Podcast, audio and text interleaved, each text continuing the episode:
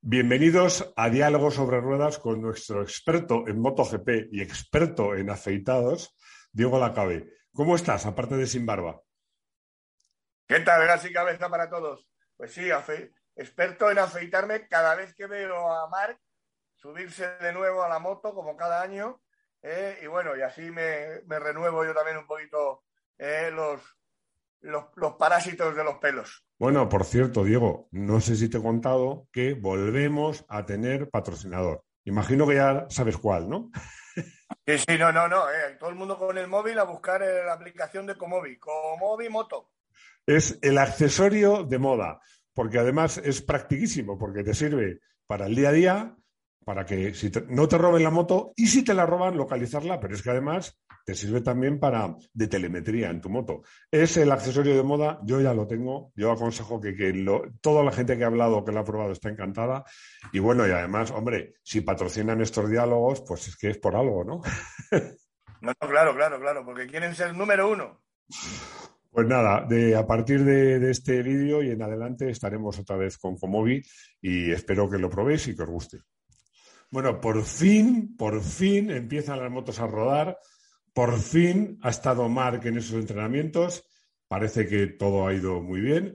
Yo hoy lo que te voy a pedir, yo voy a, jugar el rol de los aficionados.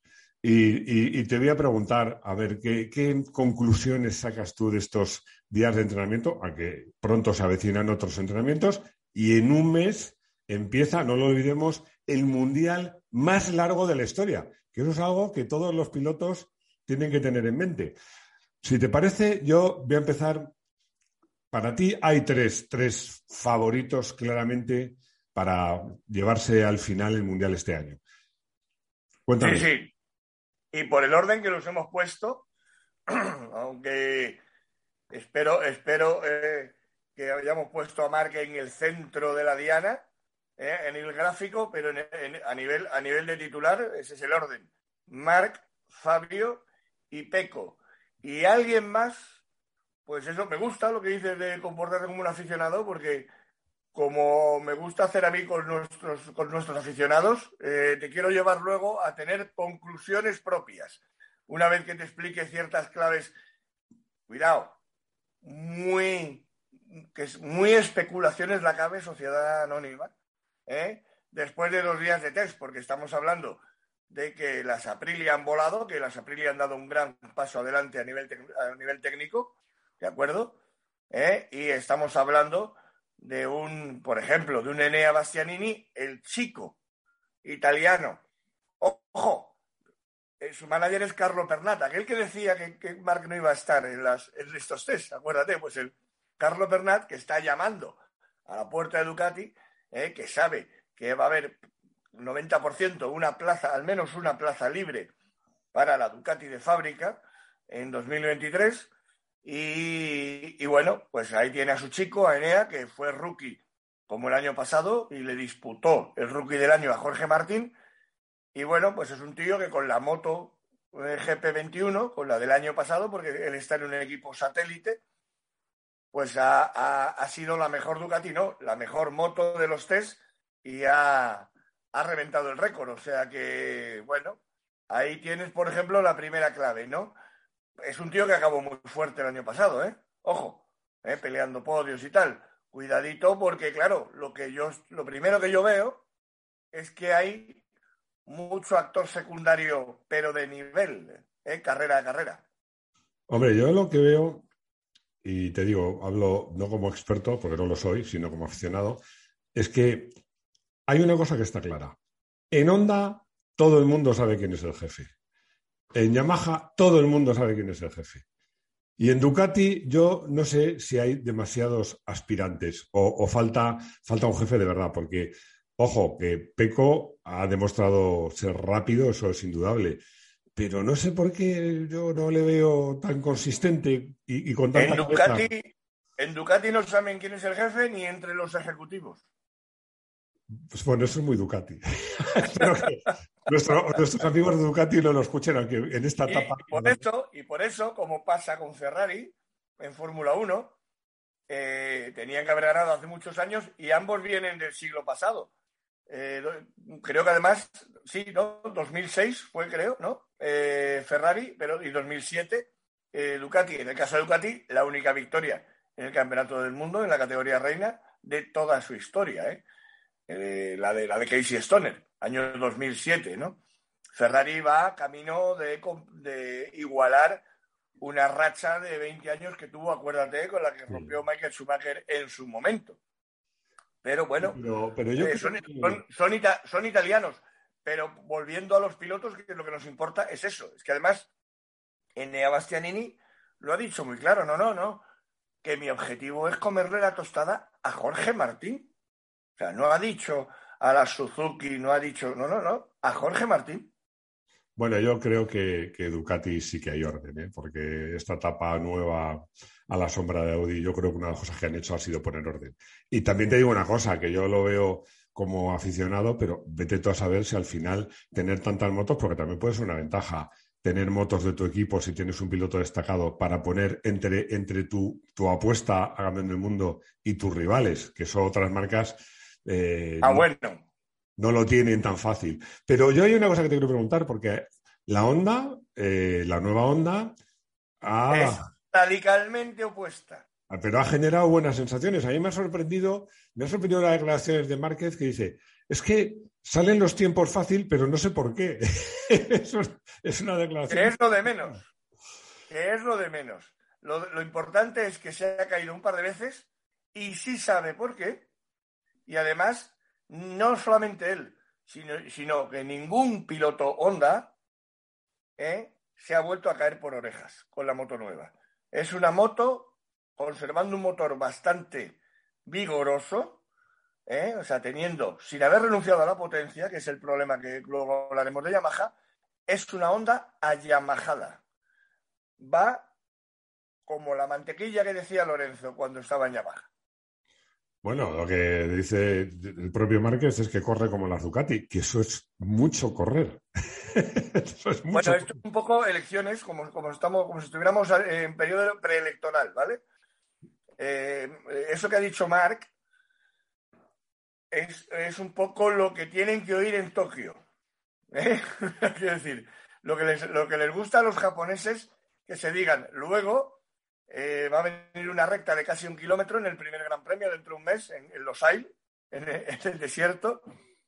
Y ahí es donde vamos a ver si corren casi como las Ducati o las Ducati les lijan como le lijaban el año pasado a Fabio Quartararo, al pobre.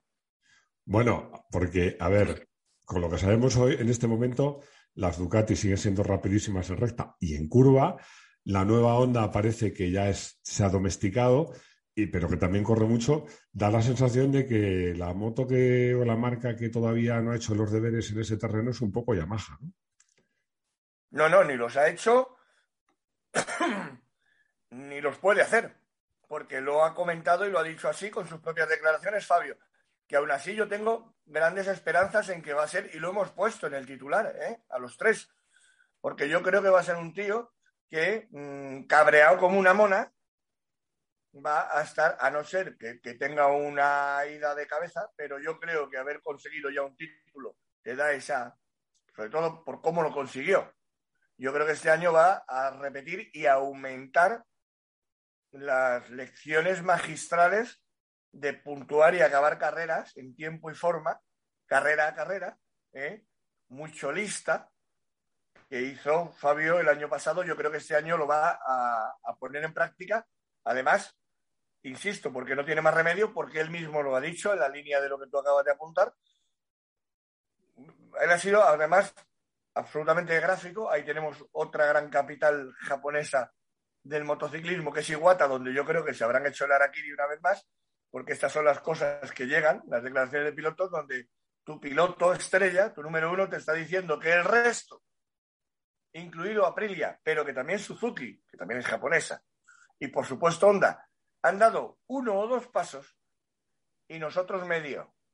Lo he dicho así, ¿eh? Máximo. O sea, eso es, así es como empieza la temporada el señor Fabio Cuartararo. Que insisto, yo creo que luego va a tener el coco, porque la Yamaha gira, la Yamaha va, ¿eh? Él ha quedado en un, en un digno, lo tengo por aquí, el séptimo, justo, justo por delante de Mar Márquez en estos tiempos. No quiere decir mucho, eh, porque además no han ido a, buscar el tiempo muchos de los gallos, sino precisamente a buscar ritmo de carrera. Pero, pero yo creo que Fabio, eh, a pesar de todo, estará ahí. La incógnita también con Yamaha es, el resto del plantel de pilotos. eso es lo que te a decir, que todos los pilotos, bueno, eso está claro con las Ducati, todos van deprisa. Con las Aprilia, por lo menos los dos titulares van deprisa. Con la Sonda parece que ya no solo va deprisa Mark, sino que también van, van deprisa sus compañeros, por lo menos Paul. Pero con la Yamaha no pasa eso, ¿no? Con la Yamaha lo único que va rápido de verdad es, Fabio, porque no, tengo aquí las notas, pero en el primer, el primer día Dobby estaba el tercero. No, no, te lo digo yo, te lo digo yo. Dobby estaba el tercero por la cola. Las otras tres Yamahas ahí abajo. En el caso, además, es que eh, Morbidelli, que es el compañero de Fabio, por debajo incluso de, de, lo vicioso. O sea, el, 22, el 24 y el 25 de Binder, que es este chico, hermano pequeño, bueno, hermano joven, porque de pequeño es un armario de tres cuerpos, el Darrin, eh, de, de Brad Binder, el de KTM y que a este, bueno, yo creo que ha hecho un debut más o menos digno teniendo en cuenta que viene de, bajarse de una Moto 3. Entonces yo creo que bastante bien. Lo que realmente llama la atención es los, dos italianos que yo a Franco Morbidelli le disculpo todo porque incluso porque insisto y lo hemos contado el año pasado mil veces, este tío viene de una lesión que retira deportistas. Entonces ya veremos mm, hacia dónde va Franco Morbidelli, cómo tiene la cabeza y cómo le va pasando este año. Y luego está para mí esa anomalía, anomalía eh, motogepera, que es mm, que en, esta parrilla de salida, donde no hay ningún piloto malo, este, este tampoco lo fue, jamás, pero nunca, nunca llegó a ser a tocar pelo con un título, pero ya a los treinta y tantos años, yo insisto, yo, a mí me, me, me, me chirría, me chirría eh, eh, ver a Andrea Dovicioso en la parrilla de MotoGP 2022. ¿eh? Lo, siento mucho, pero no, no, me, no, me, no, me, no me cuadra ni en, absoluto, vamos. yo, a ver, que lo digo sin maldad, pero me da la sensación que va a hacer el papel de que Rossi hizo en el 21. ya, pero no es Rossi. Arrastrándose por los últimos puestos pero, pero, pero que es que no es Valentino. Valentino todo el mundo sabe que ha alargado su carrera más de lo imaginable, pero entre otras cosas hemos hecho una serie de capítulos que están ahí para la, para, eh, para, los anales de la historia de por qué, entre otras cosas, alargó tantísimo su carrera deportiva y con nueve títulos a la espalda. Oye, hemos hablado. Es, muy, es muy diferente el caso. Sí, es muy diferente, pero me refiero a una vieja gloria que a lo mejor pues estaría mejor disfrutando. Sí, pero que, pero que es que MotoGP ahora ya sí que sí, y, y precisamente por la marcha de Valentino, entre otras cosas, ahora ya sí que esto ha cambiado mucho, pero es que vamos a ver incluso hasta qué punto va a cambiar para el propio Mark, que viene el tío enchufado y viene encantado, viene que, que tiene que, hacer, que tiene que tomar fondo físico importante pero que lo va a hacer.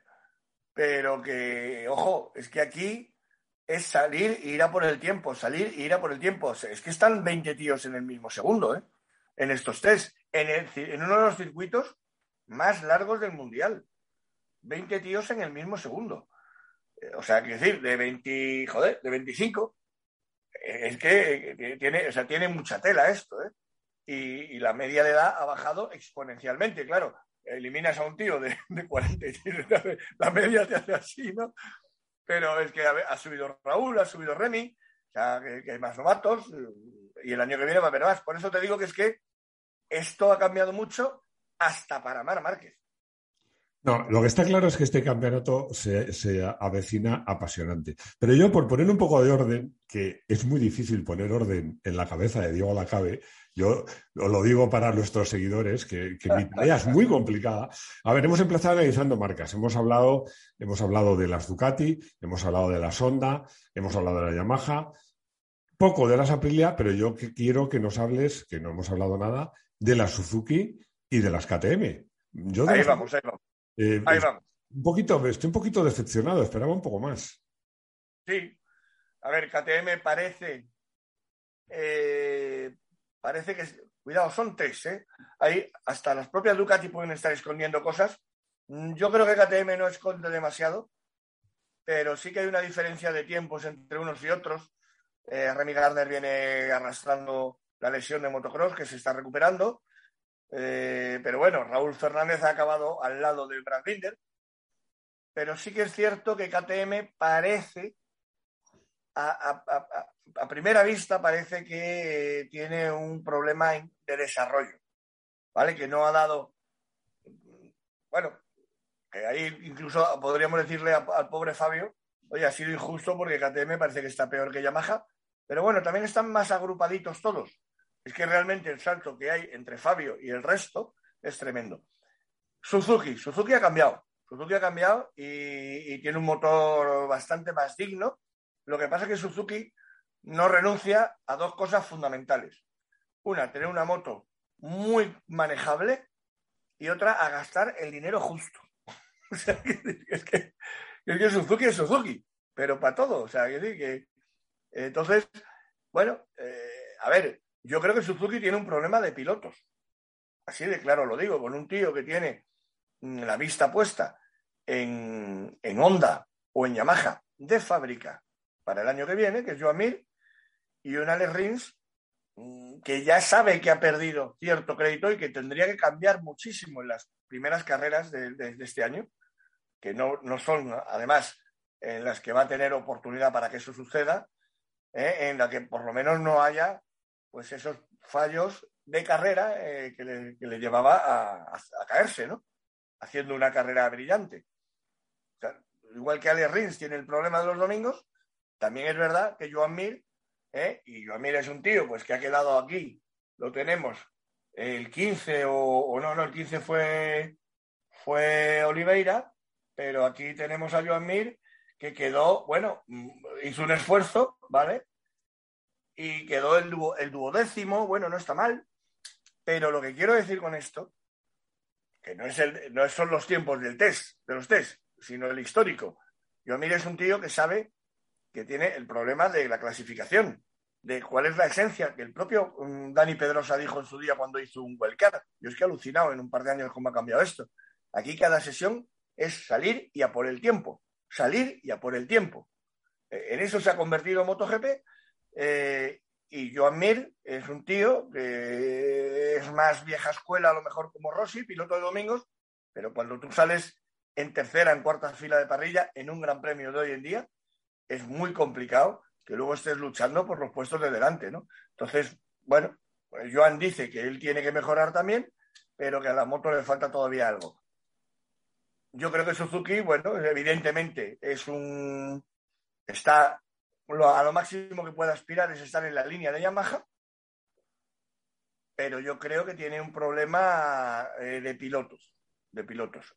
Ojo, exactamente igual de Yamaha, salvo uno que confío que salve la papeleta de Yamaha una vez más este año.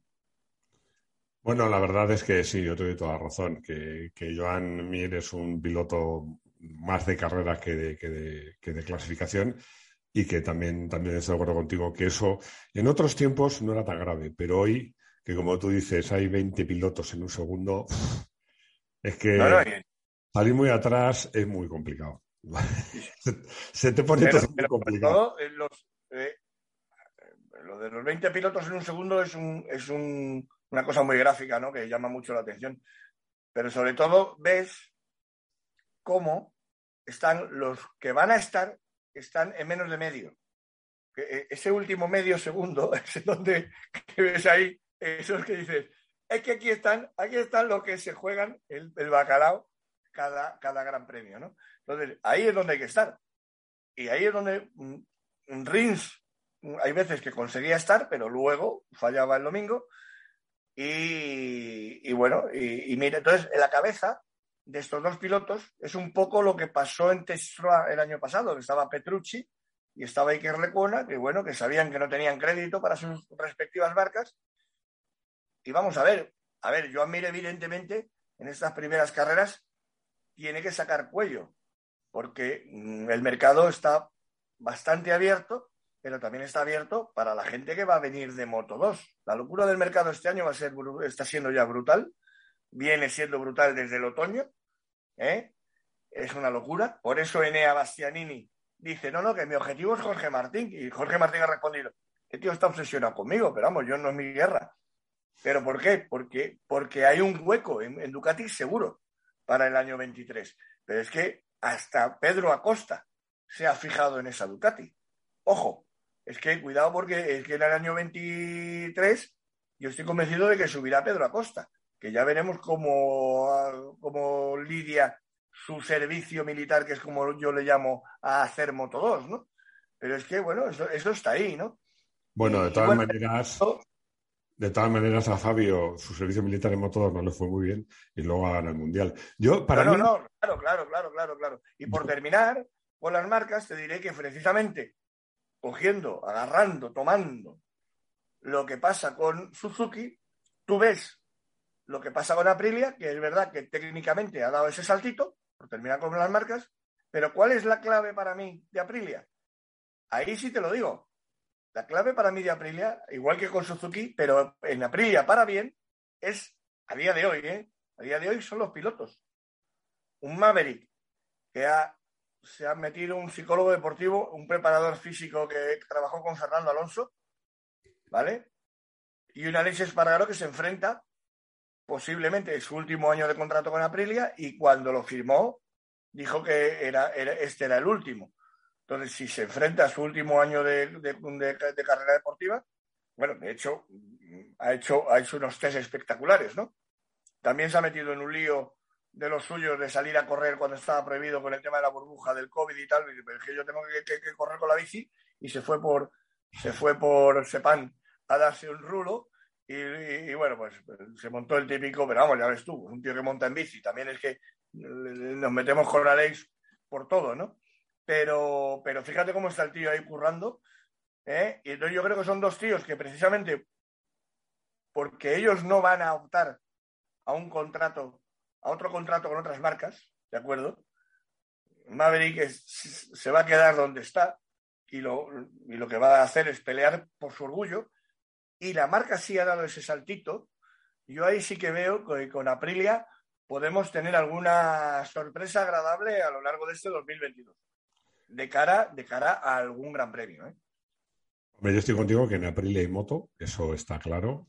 Y luego que también estoy contigo una cosa, que eh, es para oro es rápido, pero yo creo que Maverick, el día que ponga orden en su cabeza, es un tío que por, por habilidades y por técnica es un pedazo de piloto. Yo creo que a mi modo de ver, de falta, le falla un poco lo que ha aprendido probablemente Fabio este año pasado, tener un poco de cabeza. Pero bueno. Ya, pero ya, se, ha, ya se ha rodeado de profesionales. Ahora, ¿qué pasa? Eso es bueno, además. Yo espero que le estén costando una pasta, que es la única forma que tú sabes que tenemos en este mundo de valorar las cosas, cuando realmente te rascas el bolsillo para que te cuesten. ¿eh? Porque el problema, mm, digamos, mm, estructural que ha tenido Maverick es que ha estado rodeado siempre de profesionales de primerísimo nivel, pero él nunca ha tenido el 100% de confianza en ellos.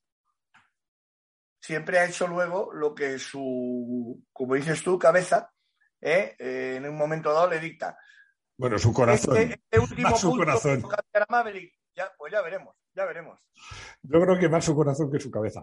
Oye, un poco por ir concluyendo, yo te diría que para mí esta temporada, que yo estoy convencido que va a ser de las mejores, de las más brillantes, de las más competidas, las más emocionantes de la historia de MotoGP y, del Mundial de Motos, para mí hay cuatro claves, a ver si coincidimos. Una, la más larga de la historia, nada menos que 21 grandes premios. Dos, gente joven, gente joven y hambrienta de triunfos.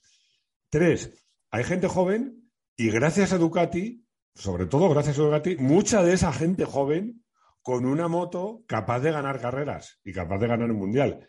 Y cuarto clave, que para mí probablemente sea la primera, pero la dejo para el final, que vuelve el jefe.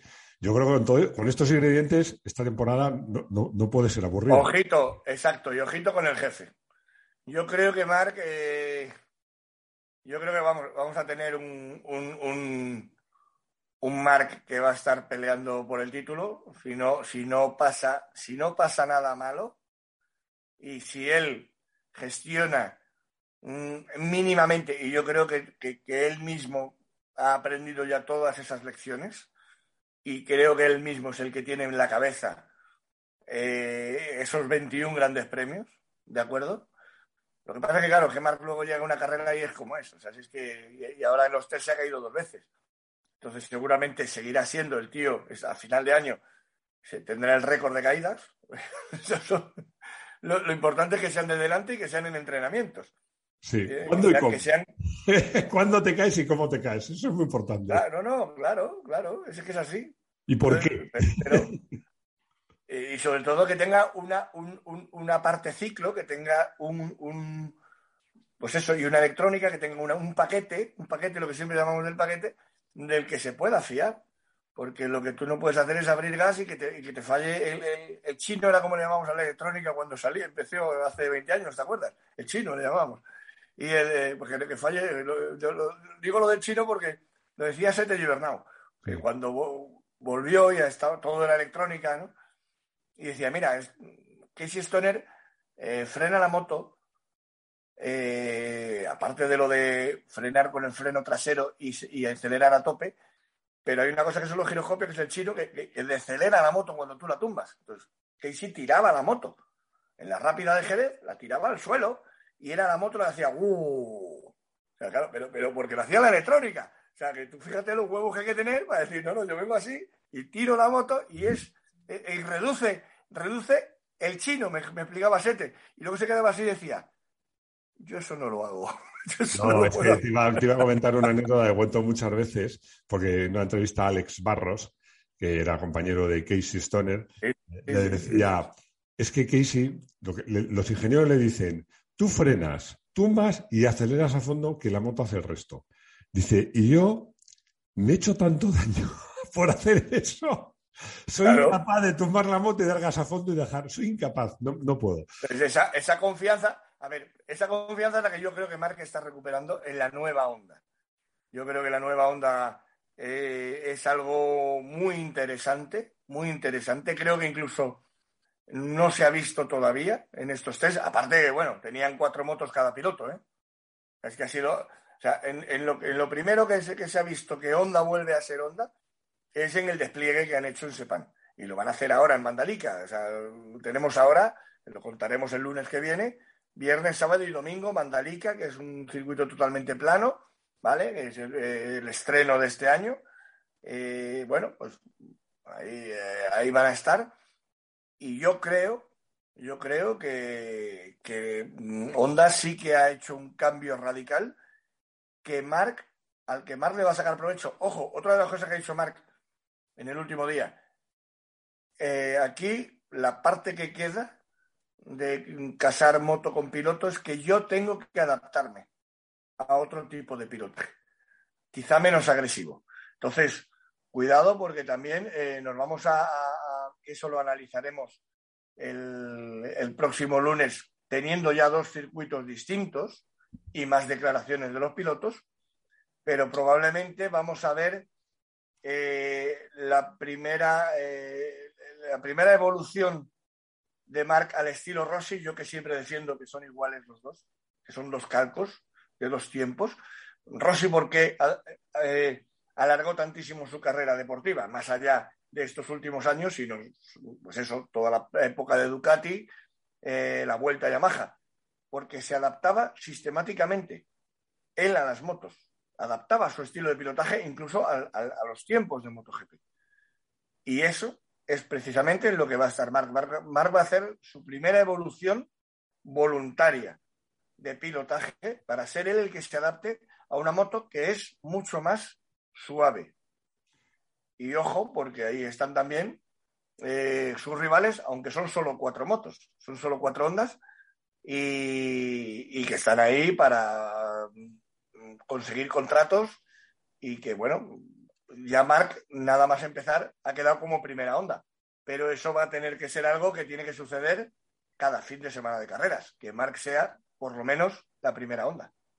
Bueno, decimos Honda solo tiene cuatro motos, claro, porque ahora Ducati tiene ocho, pero cuatro motos son muchas. no todas las no, tienen cuatro motos. Sí, sí, sí, sí, está claro, está claro. No, de hecho es, la media, es, lo general, ¿no? Yamaha lo mismo. Claro. KTM. Pero, pero sí, digo solo porque realmente, a ver, si tú traes cuatro motos por piloto a unos test, pues oye, a lo mejor te podías haber currado tener más equipos privados, ¿no? Y no digo llegar a ocho, pero hombre, seis, seis ondas estaría cachondo ver. Bueno, yo creo que Honda lo quiere tener todo muy por la mano. De todos modos, te digo una cosa, que hemos hablado de los pilotos, de las claves y tal, pero, pero no hemos hablado, hemos hablado que vuelve el jefe, haciendo referencia a Mark, pero vuelve la jefa. O sea, porque está claro que si alguien tiene ganas de revancha por encima de todos, para mí, por encima de todos, por encima incluso de Mark, son los jefazos de Honda, que quieren dar un puñetazo a la mesa y decir, vale, ya estamos aquí de vuelta. Yo creo que eh, Honda lo va a dar todo y más. Exacto, ya lo está dando. Ya lo está dando y ya lo están notando los, demás pilotos. Y, ya lo están viendo incluso los que. Porque además el mercado se va a mover para el, 2000, para el 2023. Mm, Paul Espargaro tendría que hacer una temporada espectacular para seguir siendo piloto oficial de Honda en, en el año 23. Alex Márquez, pobre, Tendría que estar, tendría que hacer otra temporada espectacular para ser piloto Honda a partir del 23. Nakagami lo tiene más, más sencillo eh, para seguir en su sitio y yo creo que hay esas dos ondas, eh, o por lo menos una, una onda y media, que está libre para el año que viene y, también Honda se está fijando en eso. Otra de las cosas, otra de, los, de las duras lecciones que ha aprendido Honda, aparte de que el tiempo es el que es y está pasando para Marc, va a pasar el tiempo, este, esta segunda fase de su carrera deportiva, va a pasar mucho más rápido los años, van a caer con mucho más peso que, pasó con Valentino, ¿vale? Nadie se imagina a Marc corriendo con 40 años, 40 y pico años, pero el, el tema es otro. El tema está en que Honda, en la línea de lo que tú estás diciendo, también ha aprendido a la fuerza Orcan que eh, tener todos los huevos en la misma cesta es un mal negocio. Hombre, yo creo que Honda ya está claro que con lo que ha aprendido estará preparando la era post-Márquez, que yo espero que llegue muy tarde. Pero... ahí, y, ahí, y, ahí, y ahí el tío en el que tienen puesta la lupa se llama Pedro Acosta. Así te lo digo también. Bueno, no es mala apuesta. Ni mucho menos. Hay un tío que desde Repsol gusta mucho, que es Jorge Martín, también te lo digo, ¿vale? Que Jorge Martín, uno de los avales que tiene para subir al equipo de fábrica de Ducati, es que, oye, es que me quieren en el Repsol Team, ¿eh? De todas maneras, es que te digo una cosa, este, este mundial se va a disputar, como todos los mundiales, un título del mundo, de campeón del mundo, y se van a disputar muchas más cosas. Hombre, pilotos que tienen esa gente joven, como estamos diciendo, mucha gente joven Claro, Mark está luchando por mantenerse, pero hay otros muchos que están luchando por llegar y con mucha ambición y, con muchas ganas y con mucho arte, porque ojo, que Jorge, yo creo que a veces se nos olvida que puede estar ahí. Puede estar incluso peleando por el mundial. Jorge, Jorge, Jorge no solamente puede, sino que lo tiene todo para estar ahí. Lo que le tienen que respetar son las lesiones y yo creo que Jorge lo que tiene que hacer es taparse. Mira, ha quedado tercero en estos test yo es de los que, que se lo decía Maverick en su día. Y, y si yo fuera, estoy convencido que Fonsi se lo ha dicho. Que no, que no, tío, tenías que haber hecho el décimo. O sea, regala, regala tiempo. si ves que vas de guay, regala tiempo. No, que Enea, que, haga todos los récords. Que haga todos los récords en, los test. ¿Eh? Entonces, ese, es el, lado. Y luego, ya que estamos con un poquito con, con, con, la bola de cristal de cómo va a ser este año 22, Mm, yo creo que hay otra, otra, otra fase que, que nos encontraremos, que es precisamente por esta igualdad. Eh, aunque haya dos o tres, que nosotros hemos empezado este año ya diciendo estos tres que deben de estar ahí, claro, ¿por qué preguntamos a alguien más? Porque seguro que va a haber, seguro que va a haber más de uno y más de otro actor secundario que haciendo muy buenas carreras a final de año va a condicionar la pelea por el título. Entonces, recordemos que eso ya pasó en 2015. o sea que lo digo por eso, porque tenemos todos los mimbres para encontrarnos con un final de temporada. También, por otro lado, incluso, imagínate que se juegan el título Peco Bagnaya y Jorge Martín. ¿Y ahora Ducati qué hace? sea, también vamos a tener seguramente escenarios de este tipo, Máximo. Yo, mi bola de cristal me dice. Yo encantado porque aquí estaremos discutiendo de todo eso estupendamente. Yo, mi bola de cristal me dice que, el Mundial se va a adjudicar mucho antes de llegar a la HST. ¿Tú crees que sí? Yo creo que sí. Pues entonces es porque marca raza.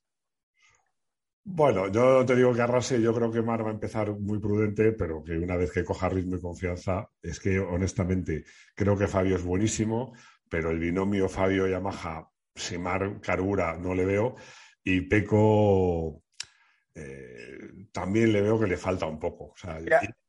y, si que pasa lo que tener muchos rivales en casa, además. Si pasa, lo que, si pasa lo que tú dices, que es 2019, para que nos hagamos una idea, sería una repetición del 2019, lo que tendríamos es una derrota de los rivales de Mark por acción del, propio Mark, por, cómo es en la pista, por, cómo, por, la manera de ganar. Yo creo que ese Mark no está tan claro que llegue. Sí, un, sí, un Mark es absolutamente potente, eso sí, pero no tan demoledor. Y ojo, y Mark lo sabe. No, yo no digo esos que rivales, esos rivales, esos rivales a los que lijaba psicológicamente en 2019, ya hay dos que han ganado un título cada uno. Eso para empezar. Y el resto se están jugando las patatas de su asiento, de lo que, donde tienen puesto el culo, porque viene un montón de gente joven por detrás. Y ha cambiado mucho MotoGP. Las motos son muy creo... Yo no he dicho que vaya a arrasar, ¿eh? Yo no he dicho que vaya a arrasar. Yo, no, digo para que se termine mucho antes de llegar a Chester. Entre arrasar y que se decida el Mundial tres o cuatro carreras antes, un Mundial de 21 carreras, ¿eh? De 21 carreras, o dos o tres, pues yo lo que creo es que Mark, si coge ritmo, va a estar ahí delante siempre, porque Mark lo que Bueno, bueno, está bien puesto tu dólar, porque ese es el escenario que yo menos veo, fíjate. Sí, bueno, pues a ver, a ver quién tiene razón. el representante de la afición o el, o el, o el experto. Exacto, El experto en la afición. No, pero yo es que veo, yo es que veo un final en Cheste con estas, con estas tres caras que sale en la carátula de este vídeo, ¿eh? con estos tres tíos. Pues yo no. Jugando el título, ¿eh? Yo creo que va a ser Márquez y una sorpresa. Sí, podría ser Jorge Martín. Como sea Marc y Jorge, ¿Eh? la leche. Eh, la leche, tenemos un Garriga Pons, eh, pero en categoría reina en pleno siglo XXI. Eso, vamos, el duelo, yo creo que el duelo de, Pons y Garriga hizo en España y fuera de España una afición tremenda, porque además es que lo tenía todo, el, el, inteligente que era Sito con la moto que corría, el tío que era todo corazón y que... Tenemos un vídeo pendiente de eso, ¿eh?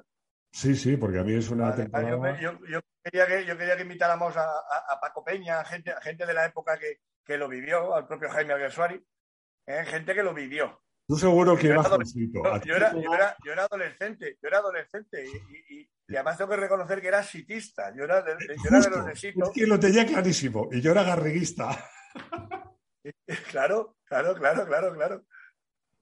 Bueno, como siempre, Diego, un placer charlar contigo de motos y de otras cosas que no se pueden contar aquí. Pero bueno, aquí delante de las cámaras de motos. Y bueno, dentro de una semana volvemos a hablar de motos con más datos que contar, con más impresiones. Seguiremos con nuestra bola de cristal, a ver quién tiene razón. Y dentro de muy poquito ya hablaremos de carreras, que es lo que todos, todos, yo por lo menos tengo ganas. En un mes ya aquí a funcionar y a empezar esta temporada que va a ser eh, espectacular. Bueno, pues nada, cuídate mucho. Un abrazo. Un abrazo, gas y cabeza para todos. Hasta luego.